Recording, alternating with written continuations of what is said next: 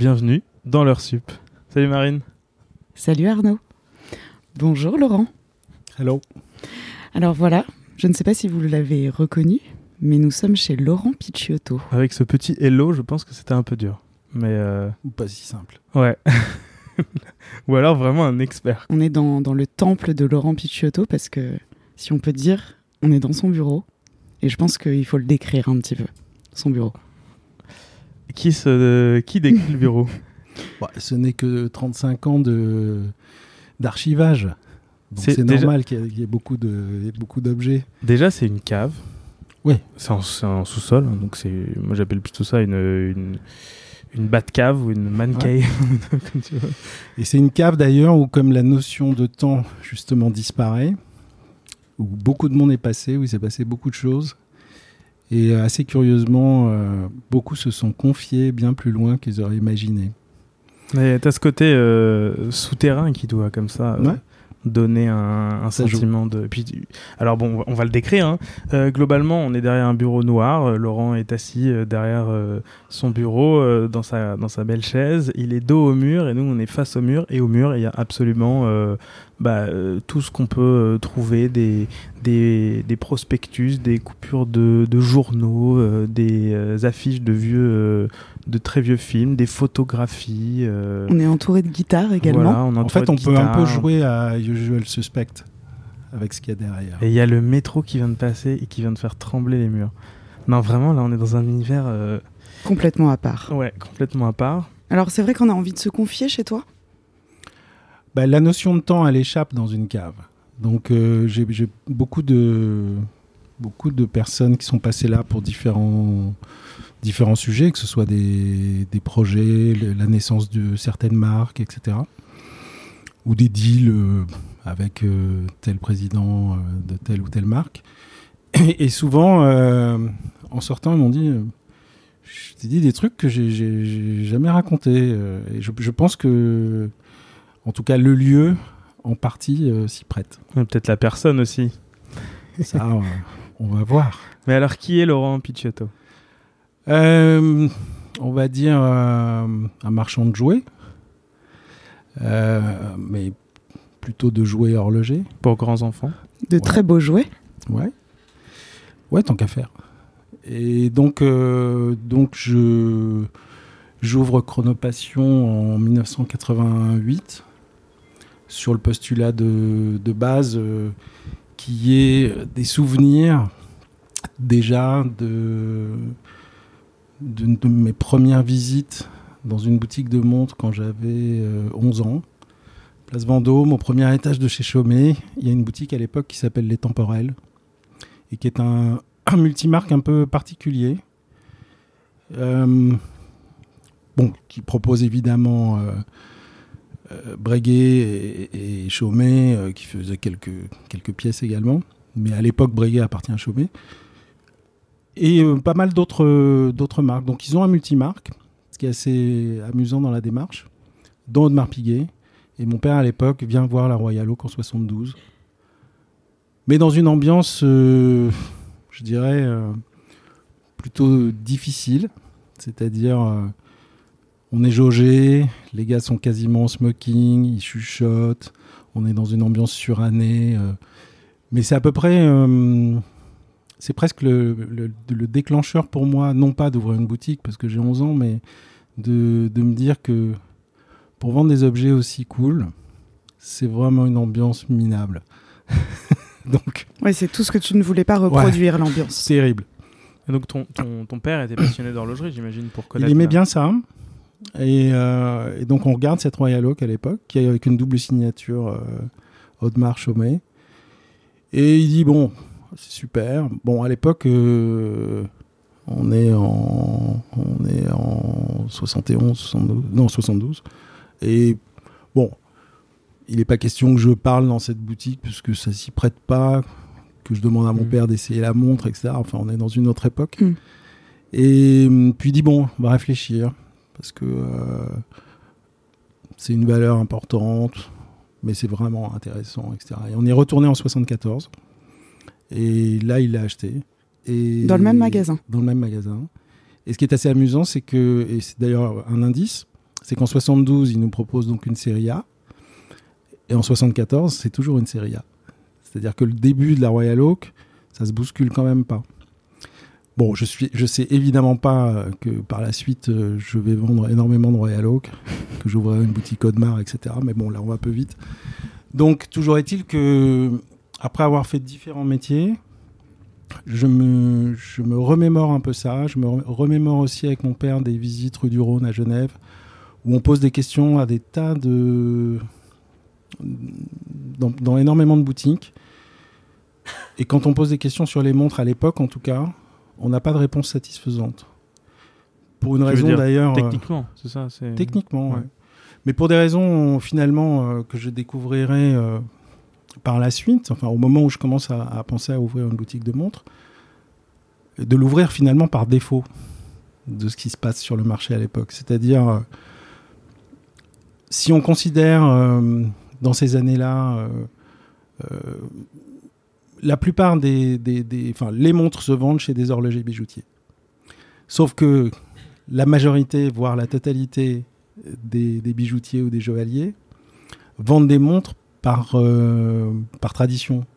C'est les us et coutumes. Au même titre qu'ils vendent de l'orfèvrerie, euh, euh, la timbale pour la communion du petit, etc. Et en fait, c'est pas leur vocation de départ. Au départ, eux, ce qu'ils veulent, c'est vendre des bijoux. Ils sont tous gémologues, la plupart, etc. Mais il n'y a pas d'horloger. Enfin, c'est vraiment rarissime. Et en réalité, donc, par, par us et coutumes, ils font, ils font de l'horlogerie et ils disent d'ailleurs tous à l'époque, euh, en fait, euh, pff, ça nous intéresse pas parce que d'abord, par rapport à un bijou, ça marche jamais, ça tombe en panne. C'est vrai que Euh, le SAV sur une bague euh, ou sur un bracelet, il est assez limité. hein. Donc du coup, ils le font euh, presque par obligation. Ouais. Il y en a certains évidemment que ça, ça amuse, que ça intéresse, mais une grande majorité d'entre eux, euh, bon, c'est pas c'est pas vraiment le la priorité de, de leur de leur vocation. Et, et moi, à un moment, je, me- pour, pour, euh, pour différentes raisons, je me dis d'abord, un, ce serait intéressant d'ouvrir une boutique qui fasse que des montres à une époque où ça se fait pas. Aujourd'hui, c'est plus commun. Parce que du coup, au niveau détaillant, il y en avait. euh, Non, au niveau des non, mais détaillants, il- multimarques, il y en avait. Il y avait des multimarques, mais qui, mais qui étaient vraiment euh, bijoux et montres. D'accord. Il n'y avait pas de boutique qui ne proposait que des montres. De la même façon qu'il y avait, il y avait quasiment pas, à l'exception euh, de, de Cartier et, et quelques autres, mais très peu, de boutiques monomarques. Mais même Cartier à l'époque, je veux dire, vend aussi pléthore de bijoux Oui, bien sûr. euh, à, à côté de l'horlogerie. Donc, mon, mon idée, elle part d'un postulat très simple, c'est un de dire, j'aimerais ouvrir finalement la boutique qu'on aurait aimé trouver avec mon père.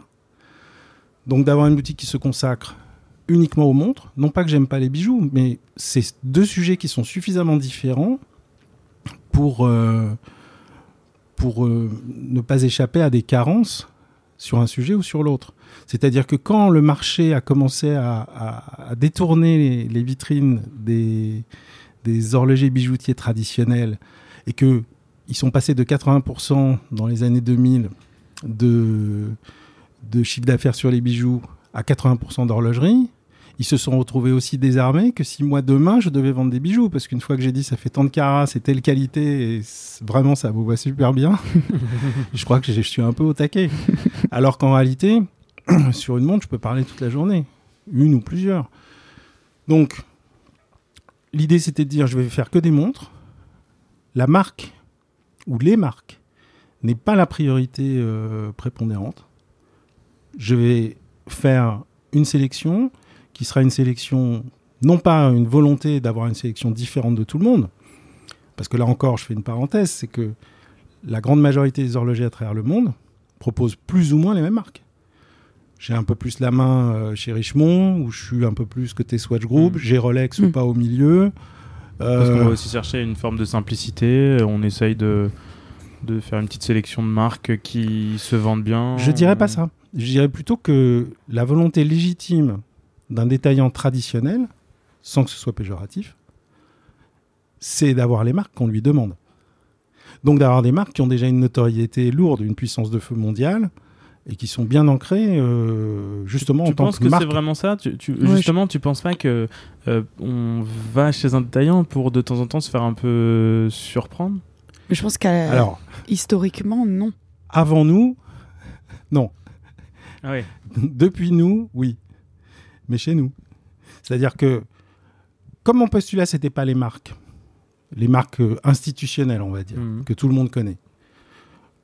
On a eu beaucoup de marques institutionnelles, beaucoup plus qu'aujourd'hui d'ailleurs. Mais dès le départ, j'étais avec un œil très ouvert sur ce qu'on appelle aujourd'hui les indépendants, Ouais. Euh, mais ce qui a été également euh, ce qu'on peut considérer aussi euh, des, comme des challengers, euh, parce que les indépendants d'il y a 35 ans, c'est un peu différent Mhm. d'aujourd'hui. Certains, euh, enfin la plupart n'étaient, n'avaient, enfin, étaient déjà dans le métier, mais n'avaient pas encore lancé leur marque. Donc, pour schématiser quand même la fin du truc, c'est de dire, ok, on va faire que des montres, on va proposer tout ce qui, d'une certaine façon, le cahier des charges, c'était, c'est toujours de dire, si ça amène quelque chose au sujet, on y va. Si c'est simplement le fait que c'est une marque à puissance de feu euh, très importante, mais que je trouve pas que ça amène quelque chose au sujet, j'y vais pas. Ce qui nous a fait, et on y reviendra, démarrer énormément d'aventures avec des marques qui sont devenues, pour certaines, quasiment institutionnelles, et que, du coup, on, on a abandonné. Euh, et d'autres qui aujourd'hui ont la lumière, euh, on y reviendra, euh, que ce soit euh, MBNF, Urwerk, Ressence, euh, Moser et j'en passe. Et puis surtout d'avoir une attitude qui soit pas du tout l'attitude que depuis de la place Vendôme. C'est-à-dire, alors, il s'agit pas de, de taper sur l'épaule de, de- de toutes les personnes qui, qui Mhm. rentrent, mais d'être d'être plutôt là d'abord pour échanger sur un sujet qui nous intéresse euh, de façon commune. Mais comment t'en es venu à ouvrir une boutique? Parce que même si, euh, même si je pense qu'il y a pas mal de gens qui pourraient vouloir ouvrir une boutique de montres, euh, encore faut-il avoir euh, une forme de, de- je dirais pas de formation. Bon, je pense qu'il y avait la passion qui devait t'animer. La formation, elle te venait peut-être de ton père qui, lui, était certainement un, un, non, un passionné, et donc il a, il a pu te transmettre des choses. Mais comment on en vient à se dire, bah tiens, je vais vraiment ouvrir? T'avais quel âge en 88 pour ouvrir une boutique euh? J'ai 27 ans quand j'ouvre. Ok. Et t'avais quel, euh, quel parcours? J'avais travaillé dans la banque, dans l'assurance, dans le compact disque à sa naissance, euh, un peu dans l'immobilier, Touche à tout. un peu. Et puis à un moment, je dis euh, finalement, euh, ce serait cool d'ouvrir une boutique de montres qui soit pas la boutique de montres habituelle, qui soit pas donc horloger bijoutier. Ouais. Et puis, alors maintenant, je sais pas du tout comment ça marche. Je sais pas, euh, je sais pas euh, quels sont les capitaux qu'il faut. Ouais. Je sais pas euh, si on me donne la marque comme ça. euh, salut les gars, euh, C'est peut-être pour ça. que tu- j'ouvre, Ouais. j'ouvre rue Saint-Honoré, etc. C'est peut-être pour ça que tu t'es lancé. Donc je fais une impro euh, totale. Je vais même d'ailleurs faire un tour en Suisse à l'époque, en allant voir les marques, euh, sans avoir encore les locaux et sans savoir exactement où, où je vais m'installer dans Paris. Donc là, je suis pas crédible pour eux. Maintenant, la crédibilité, elle est comme dans tous les métiers, c'est-à-dire que euh, c'était pas où. Dites-nous où, enfin où. Achetez votre boutique et puis vous, nous direz où vous êtes. Et puis en fonction de ça, on verra si on vient avec vous ou pas. Mais c'est pas ça le critère. En fait, le critère, comme dans tous les métiers, c'est est-ce qu'il va payer? Dans un métier où, contrairement à ce qu'on imagine, euh, beaucoup de détaillants payent euh, mal, voire se font tirer l'oreille souvent pour être payés. euh. Donc, après avoir fait ce tour, je me dis, bon, effectivement, il faut commencer par savoir où se localiser. Et là, je suis un peu, comment dire, je suis un peu dans un, flou artistique, parce que je regarde aussi bien des boutiques au coin de la rue, donc des, des boutiques de quartier, quoi, d'une certaine façon. Et puis à un moment donné, je, je visite cette boutique rue Saint-Honoré, et je me dis non, en fait, euh, c'est clairement, euh, c'est clairement là qu'il faut être. À l'époque, l'environnement n'est évidemment pas du tout le même qu'aujourd'hui. ce que j'allais te demander, c'était quoi la rue. Saint-Honoré à l'époque? Bah, la rue Saint-Honoré, c'est un peu les mutations de la distribution qu'on a connues dans l'horlogerie. C'est-à-dire que il y a 35 ans, Un pas de porte ici, ça vaut 300 000 euros. Aujourd'hui, ça vaut entre 8 et 12 millions. Donc il n'y a plus d'indépendants qui peuvent s'installer parce qu'entre-temps, tous les indépendants bah, ont disparu au profit des marques. Mmh. Les marques, pendant longtemps, que ce soit dans le vêtement, dans l'horlogerie ou dans bien d'autres domaines, considéraient que la vente, c'était vraiment la partie vulgaire du, du circuit. Donc, on va laisser faire des détaillants pour nous, ce qui est vraiment sale. Et c'est assez amusant de voir qu'aujourd'hui, en, on va dire, en une, vingtaine d'années, et on a participé avec ça, on y reviendra aussi avec la première boutique de marque qu'on a ouvert, de, de finalement euh, repasser la main aux marques. Et aujourd'hui, on est plutôt maintenant euh, dans une rue Saint-Honoré qui ressemble au Monopoly mondial qu'on connaît. C'est-à-dire que à peu près les mêmes enseignes dans le monde entier, presque dans le même ordre, et il suffit qu'un tel se mette en face pour que euh, un autre groupe fasse un bateau encore plus énorme en face. et l'autre à côté. Donc aujourd'hui, on est un peu le dernier des Mohicans, en tout cas sur cet axe Saint-Honoré, c'est-à-dire entre euh, la rue Royale et la rue de Castiglione, euh, place Vendôme. Un peu comme une rue commerçante aurait les mêmes Zara, Footlocker, H&M. ouais. Dans, voilà. Mais dans toutes les grandes villes, tu as, une rue, euh, une rue Saint-Honoré où tu as bah, les mêmes enseignes que. entre Dior, euh, Chanel, euh, Vuitton. Vuitton, etc. Donc, donc le, le, panorama a totalement changé. Bon, mm-hmm. maintenant, il est clair aussi qu'il y a 35 ans, la rue ressemblait à quelque chose d'un peu plus. Comment dire euh, désuet. Je veux dire, euh, c'était un faubourg parisien un peu. Ouais, on était sur. Enfin, je veux dire, il y avait, il y avait des gens qui vendaient. Euh, des vêtements en cuir d'une autre époque. le, le, voisin représentait déjà telle grande enseigne, mais il était le, le, le, tiers entre la marque et, son, et son, retail. Donc, donc tout ça, ça, ça, a énormément changé. Et ça, hum, moi, à ce moment-là, je, donc je dis, OK, on va se mettre rue Saint-Honoré parce que ça me semble être quand même beaucoup plus lax que d'être euh, à peu près n'importe où dans Paris. Et je refais mon tour des, des, marques. Je vais à la foire de Bâle euh, donc en 87 pour préparer le, Je n'étais pas né. Je retourne voir les Moi, maisons. Oui. Ah, bon. Et je leur dis, ben voilà, j'ai une boutique, elle est au 271 rue Saint-Honoré, etc. Bon, donc là, je suis un peu plus crédible. Et Tout de suite, tu sens le. Bah, euh, j'ai une adresse, euh, ok, puis c'est pas. Euh, on n'est pas, on n'est pas rue Pigalle, quoi. Donc, c'est, on est en équation, quoi. Mhm. Et d'ailleurs, l'état, l'état du marché, c'était comment la, la, la, Il y avait pas de la foire de, de Bâle à l'époque Ah, c'était autre chose. Ça, c'était, c'était beaucoup plus. Déjà, je pense que l'Asie devait pas être très représentée. D'une part, c'était beaucoup moins tonique. On était dans une approche assez assez tranquille, assez plan-plan. Euh, je veux dire, grosso modo d'ailleurs. Euh, enfin, il faut, il faut se mettre dans l'idée qu'à l'époque, le marché numéro un mondial, c'est l'Italie. Ah ouais. On est loin de tout ouais, ça. c'est ce que j'allais dire. On, est loin là. Hein. La grosse claque du, du, quartz euh, qui avait quand même, je pense. Oui, mais, mais si tu veux, ça c'est déjà derrière. Déjà un peu derrière. Hein, Sauf qu'à l'époque, bon, tu as des gens qui achètent des montres, mais t'as pas, euh, as quelques quelques pathologies euh, comme comme celles qu'on connaît aujourd'hui, mais ils sont quand même assez peu nombreux. C'est plutôt des gens qui achètent une montre et qu'on verra plus. D'accord. Euh, bon, cela étant, il y a une offre.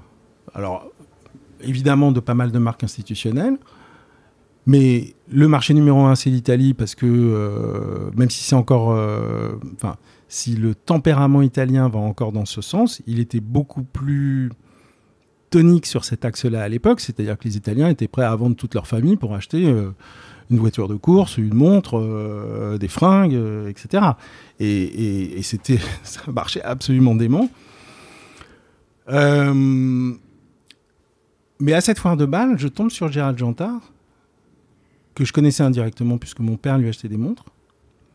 Et Gérald m'emmène dîner avec sa femme Evelyne. Et il me dit euh, Mais Laurent, multimarque, pourquoi? Si, si c'est Jantard, moi je suis d'abord, un, le meilleur. Deux, le seul à faire 300 nouveautés en toute petite série, voire à l'unité, et à proposer 300 nouveautés ou déclinaisons chaque année. Je suis le seul à faire des pièces compliquées dans différentes formes, que ce soit des répétitions minutes, des quantièmes perpétuels. Un peu plus tardivement, il a fait des tourbillons, mais il, a, il, il était déjà sur ses projets de petites et grandes sonneries. Et euh, dans toute sa superbe à la, à la Gérald, il me dit Mais pff, à part moi, je vois vraiment pas. Pourquoi? Pourquoi? Oui, pourquoi? Pourquoi tu vas t'embarquer? Et j'adore Gérald Janta à l'époque. Je l'aime toujours. Euh, La marque Mais je et dis- l'homme. ouais, bon, sachant que l'homme est, est- est génial, mais en affaire extrêmement compliquée. C'est-à-dire qu'on se fâche tout de suite. hein. Ah bon? Mais euh, bon, il parle de lui à la troisième personne. Enfin, je veux dire, c'est un, un bonhomme euh, assez particulier. Il, se- il- il se, il se résume en étant le Picasso de la montre, etc. etc. Donc, mais c'est vrai que je suis quand même euh, capté par sa proposition avec deux, euh, deux handicaps de taille. C'est que c'est la marque la plus chère du marché à l'époque.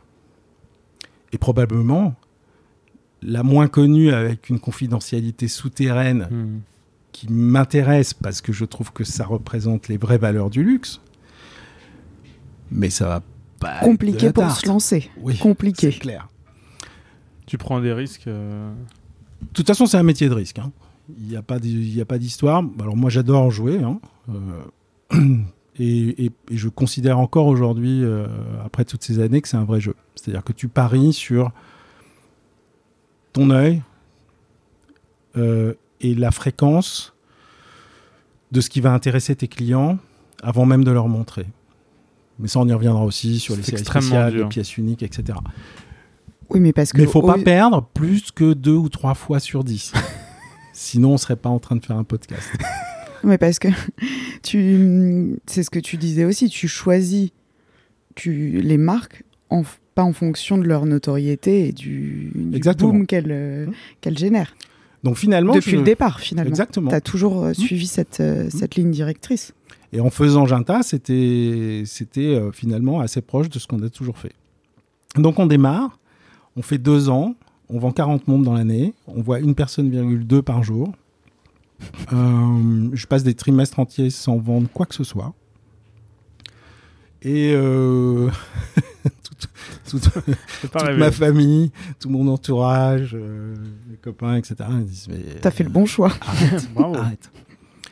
Sauf que euh, je d'abord je découvre euh, euh, plusieurs choses. Je découvre d'abord que constituer une clientèle ça prend du temps. Contrairement à l'idée reçue de beaucoup de gens, on ouvre une boutique, on met les plus belles montres du monde dedans ou des trucs vraiment incroyables et puis c'est bon, c'est parti. Non, c'est pas vrai.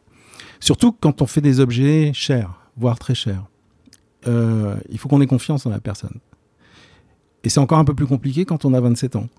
C'est-à-dire que le gars, euh, il dit bon, il, il a l'air gentil ce gars, mais hum, est-ce qu'il sera encore là dans deux ans Euh, Est-ce que tout ça c'est bien sérieux Euh, Ce qu'il me raconte, ce qu'il me raconte, c'est la réalité, etc. Donc il a fallu quand même euh, quelques années euh, pour que mon discours qui est assez cash, je je je fais pas de comment dire, j'ai pas un langage corporate et et ça se ressent de la part de mes clients de par mes choix. Ils savent que si je prends, je pourrais faire éventuellement une erreur de bonne foi, mais ils ont confiance simplement parce que je l'ai pris, parce qu'ils savent que je ne vais pas me lancer dans une opportunité euh, ou dans un compromis. Je veux pas être complice euh, commercial d'un truc qui m'intéresse pas. Donc, Jinta, on fait deux ans, on se fâche pas mal.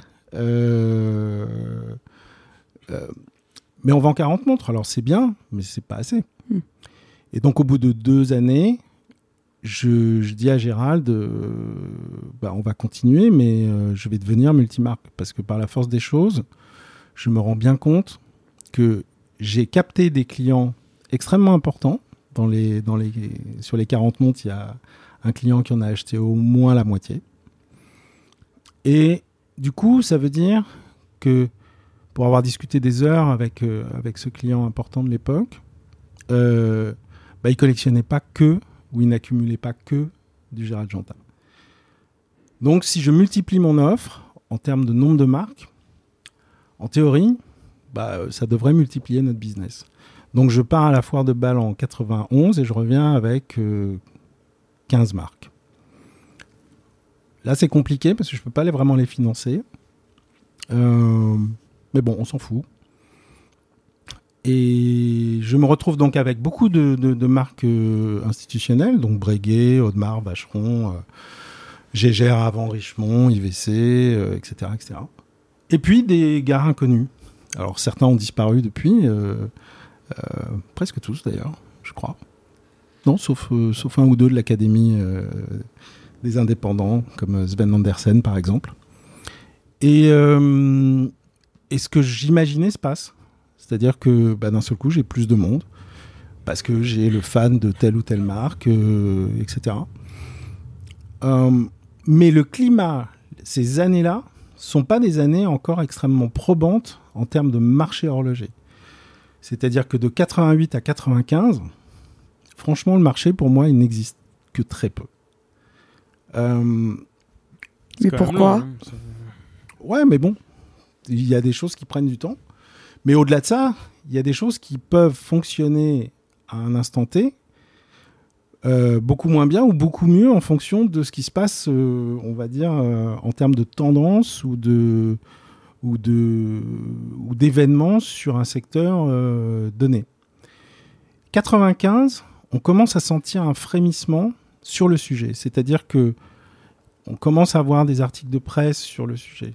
Il n'y en a pas avant, ou très peu on commence à voir des pages de communication qui commencent à arriver. Et un des personnages les plus, les détonnants pour servir la cause à l'époque, c'est déjà Jean-Claude Biver. Il lance Blancpain euh, de toutes pièces et euh, il prêche comme il sait le faire. Et d'un seul coup, on commence à voir des articles dans certains magazines euh, grand public de 6 ou 8 pages sur Blancpain. Et qu'est-ce que c'est que ces gens dans les cabanes, euh, dans des cabanes, ouais, dans des cabanes dans la montagne avec les vaches autour, qui fabriquent des montres à pas de prix. Et, euh, ils réinventent le marketing horloger en parlant donc des, six pièces maîtresses de la complication. Il a le slogan dont on se souvient, Blancpain ne fait, pas de montre à quartz et n'en fera jamais. 1735, date de fondation de Blancpain. Enfin, donc, il, creuse un, sillon vraiment euh, assez magique qui fait que d'un seul coup, des, énormément de personnes qui s'intéressent pas à ce sujet se mettent à, un, comprendre qu'il y, a des, y a des mondes de prix euh, qui ne soupçonnaient pas, euh, avec la nécessité d'avoir des gens qui, qui aient une maîtrise d'un métier très particulier, pour faire des pièces euh, compliquées avec des finitions incroyables. Euh, et donc il y a une sorte de vision de, ces métiers d'art, euh, du côté œuvre d'art aussi, qui, commence à frémir. Et on va dire ça, c'est vrai, entre 95 et 2000, et il est suivi par énormément de monde. et le public se sensibilise à la chose, au milieu, au domaine. Ouais. Alors certains hurlent en disant quoi, c'est pas possible, mais comme on le voit encore, hein, je veux dire, il y a deux jours, euh, sur une chaîne euh, d'info continue, euh, un journaliste était en émoi parce qu'il y a la vente aux enchères des trafiquants de drogue et de leurs biens saisis et qu'une Rolex ça fait 28 000 euros. Le même jour, il y avait une Rolex qui faisait 3 millions 3 mm. parce qu'elle était à l'ancien président mm. de Bon, bref. Mais c'est une découverte pour beaucoup de monde à ce moment-là avec un choc. C'est-à-dire que j'ai des gens qui viennent me voir des capitaines d'industrie euh, ou des, entrepreneurs, etc., et qui me disent, attendez, je ne connais pas du tout tout ça, mais j'ai lu des, papiers, j'aimerais comprendre. Euh, qu'est-ce qui fait la valeur euh, Enfin, qu'est-ce qui fait des valeurs aussi dingues pour des objets qui sont juste là pour nous donner l'heure Alors, la réponse elle est assez simple, hein, c'est que on peut faire un cours d'horlogerie, Mais l'idée, c'est que si vous êtes venu chercher l'heure, quelque part, vous n'êtes pas forcément au bon endroit. C'est-à-dire, euh, on, ne vend plus des montres, on vend autre chose. On vend une sorte de quête, une sorte de Graal, euh, qui nécessite un, background de, c'est pour ça que j'utilise souvent le mot de pathologie, mais ça c'est vrai pour tous les sujets quand on est curieux. C'est-à-dire si on commence à s'intéresser euh, à un sujet, c'est sans fin. C'est sans fin parce qu'il y a ce qu'on connaît tous, et puis il y a derrière. Il y a d'autres gens qui font aussi des fringues incroyables, ou des guitares, ou des voitures, ou des motos, ou, enfin. Donc. Des univers de passionnés finalement. Oui, pour les gens que ça intéresse. Après, on fait de mal à personne. mais euh, donc l'idée c'est que c'est des années où vraiment l'eau commence à frémir, on sent qu'il se passe des choses. Et puis il y a beaucoup de maisons à l'époque aussi qui commencent à comprendre que même s'ils ne sont pas dans ce domaine d'activité, je parle des couturiers d'ailleurs, se disent mais en fait, euh, nous aussi on devrait faire des montres. Parce que c'est un, accessoire euh, qui véhicule notre image et qui vient renforcer, même si on est euh, déjà extrêmement connu, hein, ce qui était le cas de Chanel, de dire mais nous aussi on va venir. Alors les Suisses toujours un peu hautains disent oui, qui viennent s'amuser. Euh. sauf que la puissance de feu d'une marque comme Chanel à l'époque pèse bien plus lourd que, que pas mal de marques horlogères. Hmm. Et puis en très peu de temps, ils s'aperçoivent, euh, les horlogers suisses, qu'ils ont perdu un paquet de parts de marché sur la montre féminine, par exemple. Donc tout le monde, il y a une sorte de... Sur la fin des années 90, il y a une sorte d'Eldorado où tout le monde vient pour faire des montres. Et début 2000, ça explose. Ça explose euh, avec des progressions pour tout le monde, euh, où tout le monde se prend d'ailleurs euh, pour un cador. Hein, c'est-à-dire que ce soit les, marques, les détaillants, enfin, tout explose. C'est l'âge d'or de l'horlogerie. C'est l'âge d'or du business horloger. C'est la bulle horlogère qui commence. ce qui ne veut pas dire que c'est l'âge d'or parce que il y a énormément d'opportunistes qui arrivent aussi à ce moment-là. Donc on assiste à aussi à des, Frankenstein, c'est-à-dire euh, d'un seul coup il y a des gens qui font des montres qui sont hideuses, mais qui se vendent quand même, ou qui sont impropres techniquement, mais qui se vendent quand même. C'est pas grave. À l'époque. Oui, mais il y a un bouillonnement justement. Ah, alors là en 2000, on est là ça, ça bouillonne, ça, ça, la casserole elle déborde. C'est un truc. Euh, L'horlogerie est sortie de la porte et se révèle au grand jour, en fait. Et quand on prend d'ailleurs des, des, magazines euh, des années 2000, et si on regarde les magazines les mêmes 20 ou 25 ans avant, on voit bien que la pression euh, de communication, elle est là. C'est-à-dire qu'avant, il y avait euh, une ou deux pages de temps en temps, et là, il y a 15 pages. Donc, on rentre dans quelque chose d'assez différent. Et moi, à ce moment-là, j'ai envie de dire que ça fait déjà 12 euh, ans que je suis dans le métier, où j'ai commencé à, prendre des gens complètement inconnus. Et début 2000, j'en prends encore plus. Parce qu'il y a des talents qui, à, ce moment-là, se, révèlent,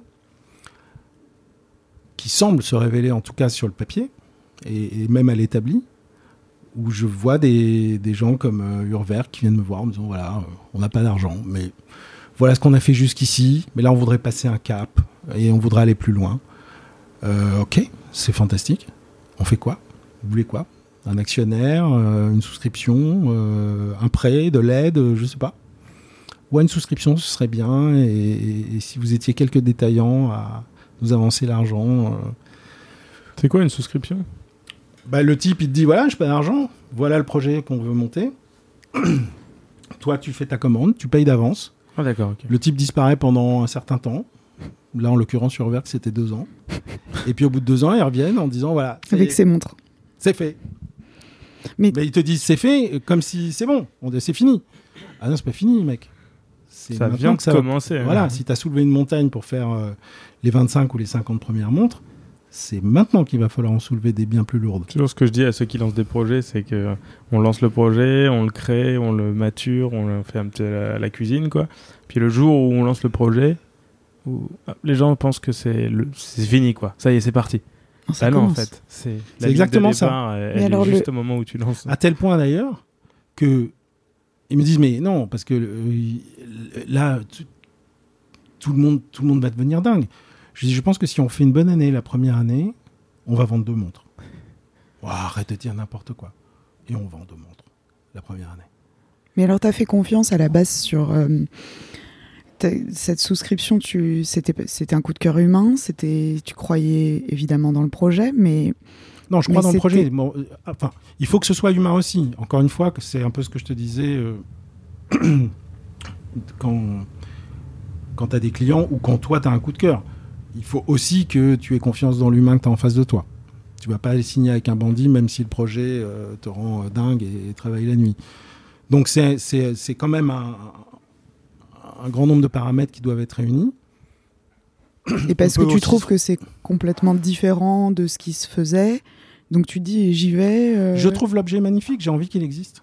J'ai envie de l'acheter pour moi déjà, ce qui est bon signe. Mais ça, c'est un de tes critères à chaque fois? Assez souvent. Assez souvent. Après, j'ai pas un goût universel, même si, euh, bon, de l'avis de certains, euh, j'ai j'ai plutôt tendance à, à devancer ce qui va fonctionner. Euh, mais c'est aussi parce qu'on a une clientèle de trendsetters. C'est-à-dire, euh, les marques qui ont fait leur temps, euh, moi, mes clients, il y a longtemps qu'ils ont arrêté d'en acheter. Par contre, le truc de demain, ils sont déjà dessus. Après, ce qui compte, c'est que le truc dure. C'est que la marque, elle dure. Urver qui est encore là aujourd'hui, on vend bien plus que deux montres maintenant par année. Mais donc il y a eu toute cette période qui a- qui a été... Exemple, Richard Mille à l'époque vient me voir, il travaille encore chez Mauboussin, il vient me voir et me dit, bon voilà, euh, je vais monter ma marque, euh, je veux être radical, je veux qu'on fasse euh, vraiment the best of the best en matière de mouvement et qu'on ne, se, qu'on ne retienne pas pour des histoires de prix marché. Ok Richard? Bon, je le connais peu à l'époque, parce que Mauboussin, c'est pas, c'est pas un, sujet pour moi. Et du coup, on se met à travailler bah, dans cette cave, sauf que les deux heures euh, par semaine deviennent euh, 40 heures. Donc à un moment, euh, je dis, Richard, écoute, bien sûr, je vais faire la marque, ça, va être le laboratoire, on va voir ce qui se passe. Mais je ne peux pas passer tout mon temps avec toi parce que j'ai par ailleurs non plus 15 marques, mais j'en ai euh, 25 à l'époque. Euh, bon, qui était actionnaire. D'accord. Bon, ok. Et on travaille cette référence. Et en fait, cette référence, les RM001, donc on démarre par un tourbillon, on fait les malins, parce que ça, tout le monde sait faire, le malin. On fait les malins avec euh, Renaud et Papy à l'époque, avec Fabrice Deschanel et, et Giulio Papy. On dit non, mais nous, on veut un couvercle de barillet, euh, nervuré, avec du titane comme ça, des vis spécifiques. La platine, on veut qu'elle soit métallisée euh, noire. On veut, on veut, on veut, on veut. on On veut tout, quoi. Voilà, total. et à chaque fois, ils disent euh, Ok, les mecs, mais ça va coûter un saladier. Et nous, on dit euh, On s'en fout. Parce qu'on on fait les malins. Et le jour où euh, les prix tombent, on sait qu'on va être sur une pièce. Alors aujourd'hui, ça peut paraître euh, un gros décalage par rapport à ce qui est devenu euh, la marque Richard Mille. Mais pour une marque sans histoire qui déboule sur le marché à l'époque, on arrive à un prix de 176 000 euros. Premier prix. Et là, Richard, il a le trac. Euh, il dit Ouais, mais alors, le- si on revenait en arrière. Je dis Attends, si c'est pour faire un truc de compromis, si tu veux revenir en arrière, c'est combien? Tu veux revenir en arrière de 20 000, de 50 000 ou quoi? L'objet, il est dingue. Oui, puis c'est justement ce qu'il voulait faire. Un truc Ouais, mais complètement. d'un seul coup, euh, c'est lui qui a le doute. Et c'est le minoritaire qui dit non, faut y aller. Donc il, il part réfléchir trois jours. Finalement, et puis moi je lui dis mais qu'est-ce qu'on a à perdre? Je veux dire, euh, on ne sait pas. Je veux dire, on est en train quand même d'improviser un truc dans une cave. Bon, j'arrête là sur le sujet, mais aujourd'hui, bon, il a passé le milliard, euh, il fait euh, 5000 montres. La même montre de l'époque, ça vaut euh, un équivalent vaut grosso modo 800 000 euros. Très bien. Tout va bien. Bon. Mais ce que je veux dire, c'est que ce phénomène-là qui a marché relativement vite, bon, pas, à la- pas en 5 minutes, mais enfin la première année, nous on vend quand même 6 tourbillons RM001 euh, de, ici, dans- avec, euh, avec Richard qui jette les montres par terre pour montrer à quel point elles sont solides. Enfin bon. Mais ça ouvre la confiance d'un certain nombre de gens. C'est vrai qu'on C'est-à-dire que- fasse un, un peu, un- juste un épisode sur, sur, euh, sur, Richard, sur Richard Mille, ce serait tellement drôle. Je lui parle plus beaucoup. vrai Non, non. Mais bon, D'accord. toujours Bon, est-il alors. que des gens comme Urwerk à l'époque, qui eux sont horlogers. Alors parfois, d'ailleurs, on, se- on se rendra compte, mais ça c'est encore tout un autre sujet, on se rendra compte que ceux qui sont horlogers, parfois c'est un peu plus compliqué pour eux que ceux qui ne le sont pas pour monter une marque. Parce que, je veux dire, Max Busser n'est pas horloger. C'est le problème- le de l'artiste en fait. euh. C'est le problème de l'artiste et, et- et de la compétence singulière qu'ils peuvent avoir à l'établi, Mm, mm. mais qu'ils vont pas forcément avoir pour être sur les réseaux sociaux, pour Exactement. communiquer, pour parler d'argent, pour euh, tout le reste. Pour faire savoir. Euh, après, il y a des gens qui sont complets. Mm, mm. Max, par exemple. C'est extrêmement rare. Donc, mais d'un seul coup, des gens comme Urwerk, pur horloger, ils se disent bah, euh, Vous avez vu le gars? Ouais, Nous, euh, on a des trucs euh, qui, qui- Alors, pas pour faire la même chose, mais. Donc, ils prennent confiance d'avancer et de, de dire Allez, on y va. Et c'est vrai pour toute une génération de- de- d'horlogers qui ont. euh, euh, 20 ans d'âge aujourd'hui ou, ou 15 ou 10 qui à un moment se sont dit et pourquoi pas sauf que la bulle horlogère, elle a duré un certain temps. Comme toutes les bulles. C'est-à-dire qu'en fait, euh, 2000, alors certains disent que ça s'est arrêté en 2008 euh, par rapport à la crise. Ouais. C'est pas tout à fait vrai. Euh, moi, je considère que ça a continué jusqu'en 2015. Ensuite, on a eu un trou d'air. Il y a une responsabilité d'Apple parce que malgré tout, même si on ne parle pas de montre, ils ont volé le poignet de beaucoup de clients. Euh, parce que d'un seul coup, on n'est plus dans un statut euh, Mm. attaquable, c'est un générique. Donc, euh, autant avant, on pouvait dire, euh, t'as une montre, euh, alors pas de 10 000, parce que ça nous, ça nous ramène au sujet d'avant, mais de, de- non, ta montre, c'est pas à la hauteur de ton environnement, ce que tu fais. Enfin, c'est, quoi ça? Mais les gens, les gens qui aimaient vraiment les montres, ils ont abandonné euh, Ouais, les certains. montres pour, euh, Ouais, mais pour ça veut, une ça- Apple ça Watch. veut- alors, certains, oui. J'allais dire, il y a deux catégories. Il y a ceux qui l'ont abandonné parce que le trend s'est transformé. Mais d'autres qui sont venus euh, à, à- à prendre une Apple Watch plutôt qu'un un tourbillon. Parce que d'un seul coup, euh, ils disent Ouais, mais moi j'ai besoin d'être connecté. J'ai besoin d'avoir. Alors, Ouais. après, on a tous les besoins qu'on se crée nous-mêmes. hein. Mais je veux dire, j'ai beaucoup de clients qui sont passés vraiment de l'autre côté en disant j'ai passé euh, 20 ans à acheter des montres qui servent à rien parce qu'en réalité, euh, ça sert à rien. C'est juste un, grand plaisir. La fonction, je veux dire que ce soit, un astrolabe, euh, une phase de lune, un tourbillon, une répétition minute, c'est pour la beauté, de, la beauté du geste, et mais pas de la fonction. Euh, donc il y a des gars qui d'un seul coup ont dit non mais moi j'ai besoin euh, du- d'une Apple Watch ou, d'une montre connectée parce que j'ai besoin de recevoir mes messages, parce que j'ai besoin de parler, parce que j'ai besoin d'avoir euh, le radar qui s'affiche sur ma montre quand je passe en, bagnole. Enfin bon, toutes sortes de choses importantes pour les uns, pas importantes pour les autres, mais où j'ai vraiment vu des gens qui achetaient des montres à, des centaines de milliers d'euros qui d'un seul coup sont passés complètement à autre chose. Alors on peut imaginer quand on discute avec avec euh, soit des gens de chez Apple, soit des gens de Microsoft. Parce que moi, la question que je leur ai posée, c'était de dire, OK, mais euh, vous nous rendez le poignet quand? Quand est-ce que vous allez passer à un stade euh, hors poignet? Donc on y a cru avec les Google Glass, mais ça n'a pas, joué. Mais ça prendra très longtemps.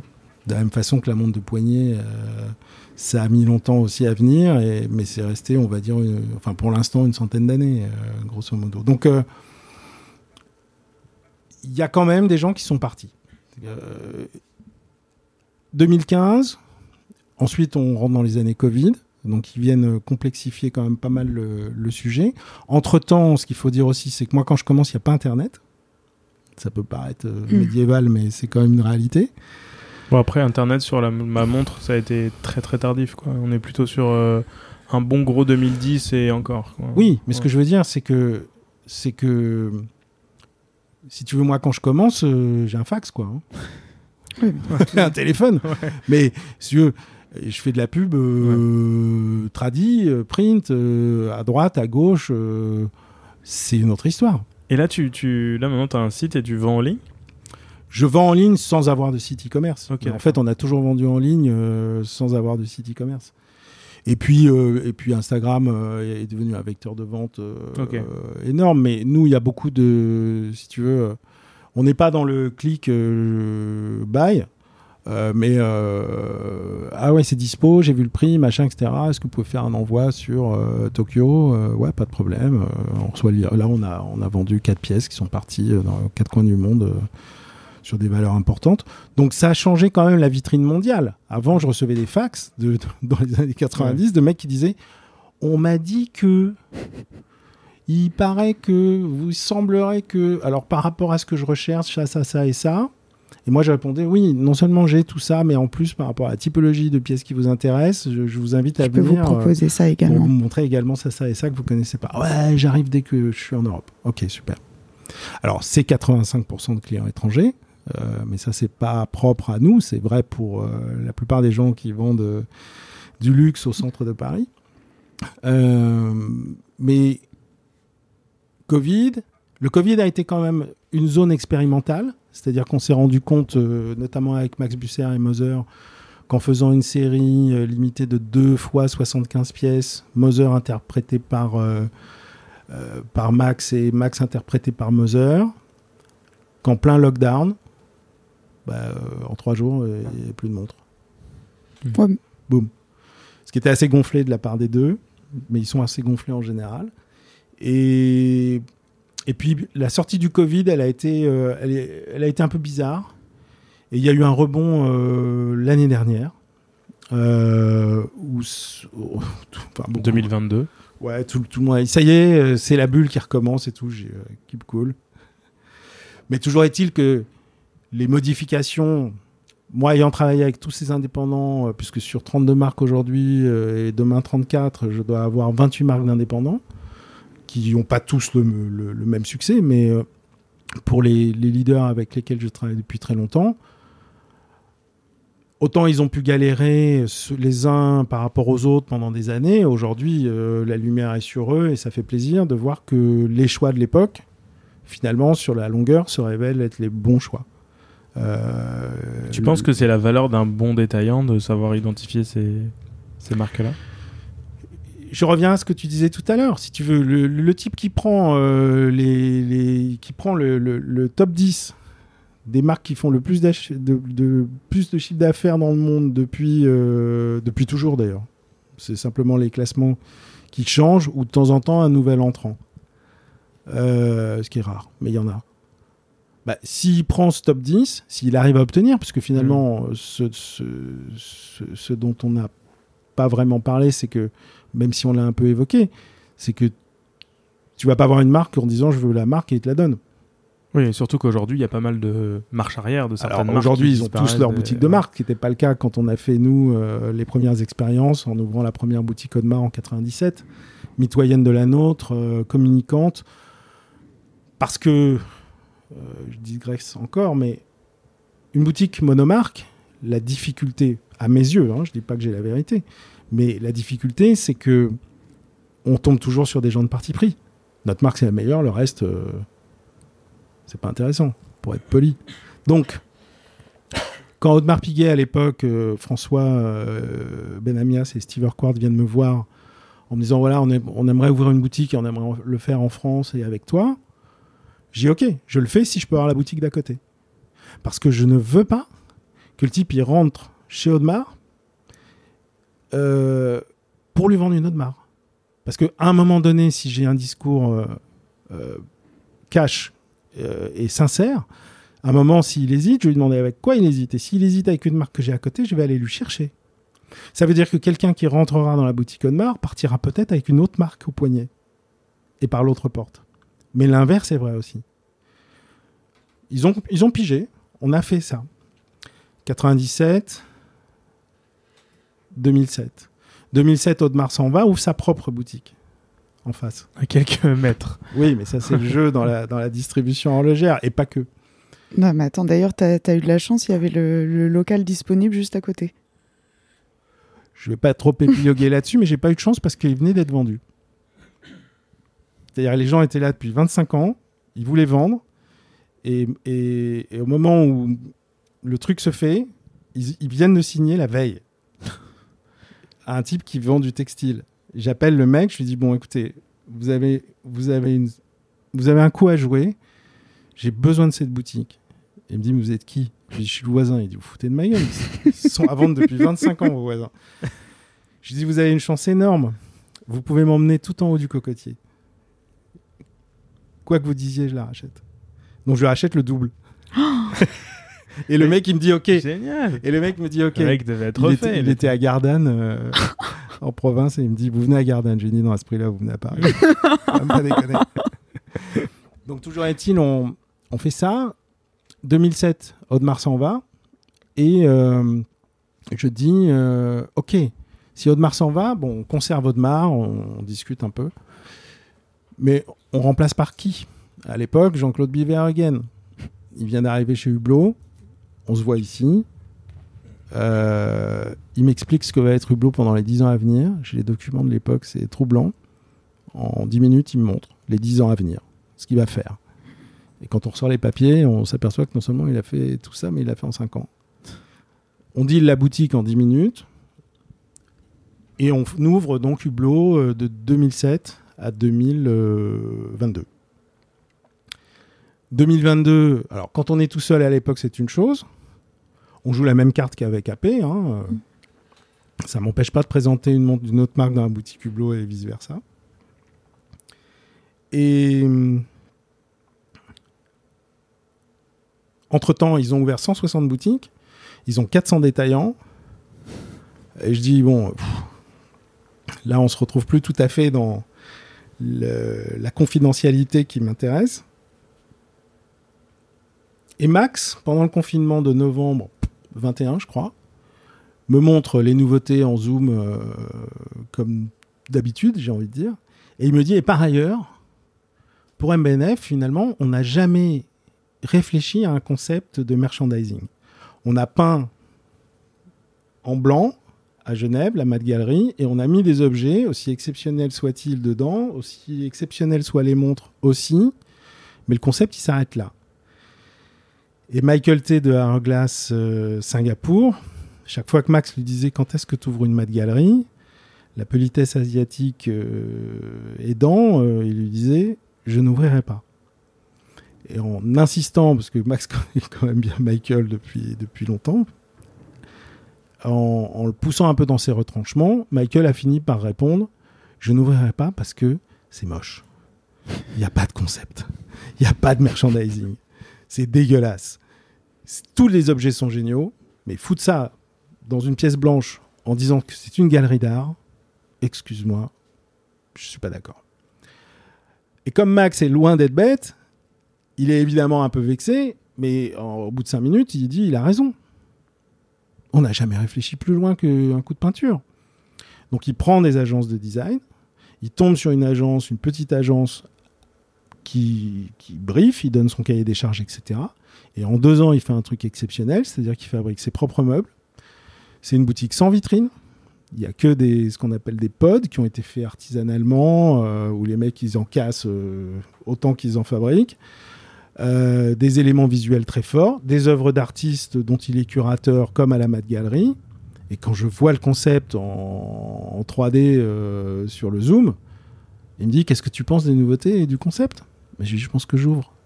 Mais dans la seconde. Et il me dit Mais attends, c'est pas prévu. Je lui dis Attends, quand on a fait la marque il y a 18 ans, euh, d'abord tu m'as dit C'est pas prévu, déjà. Ensuite, on a fait comme avec Urwerk, on t'a aidé avec quelques autres détaillants. Donc, je je comprends pas. Il faut qu'on le fasse. Il me dit bon, t'es le premier que j'appelle, je vais appeler les autres. Il appelle les quatre mousquetaires de l'époque, c'est-à-dire euh, Michael T. Glass, euh, John Simonian, euh, Westheim et Sediki. Et les mecs ils disent on ouvre. Donc il me rappelle, il me dit bon, euh, je crois qu'on va être obligé d'ouvrir. Donc euh, et, et, là on revient plus dans notre cœur de cible, c'est-à-dire avec Max qui pour moi est un des meilleurs. 20 calibres en 18 ans, ça peut donner la honte à pas mal de groupes de, de taille qui font 100 fois sa taille ou 10 Ouais, fois sa taille. Oui. Euh, je loin. même hein. pas des marques de luxe qui dorment dans certains groupes où on a juste envie de se taper la tête dans les murs. Euh, donc euh, c'est fantastique et c'est superbe parce que d'abord on sait que enfin les idées euh, dans le pipe il y en a euh, des tonnes euh, et que la rigueur la loyauté l'intelligence de Max elle, elle est suffisamment rare pour avoir qu'une envie c'est d'acheter ses montres et, et- et de vendre ses montres par ailleurs. Donc Et là maintenant, on est, dans, on est dans une zone, je dirais, pour revenir au business, on est dans une zone, donc après un an de rebond euh, très fort, on est dans une zone un peu bizarre, où finalement, même si c'est pas mon... Comment dire Même si c'est pas mon équation habituelle, on se rend compte, parce que ça a quand même une importance, parce qu'une marque, c'est une vision pour chacun d'entre nous, qui peut être la dernière des marques euh, nulles pour l'un et, et le top pour l'autre qu'aujourd'hui le marché, il va impacter certaines marques et d'autres beaucoup moins, euh, voire pas du tout. Mais c'est l'ensemble de, leur action. C'est pas que, le, que les montres qu'ils fabriquent, les, les challenges qu'ils se donnent, les nouveautés, etc. C'est aussi la façon dont ils ont euh, volonté de traiter leurs clients, parce qu'il y a beaucoup à dire là-dessus. Il y a des marques aujourd'hui où apparaître une victime euh, pour se faire euh, maltraiter de A à Z euh, dans des boutiques qui n'ont plus de montres d'ailleurs et où on te passe un iPad que tu peux consulter chez toi. Tu n'as pas besoin d'aller Ouais. te faire engueuler pour le, le lire avec le gars qui te, qui te maltraite. Donc c'est maintenant presque un ensemble où ils rejoignent un peu des, des- des préceptes de, de, de philosophie un peu complète Et sur ça, tu penses que ça peut être dommageable pour une marque, ce, ce que tu viens de dire?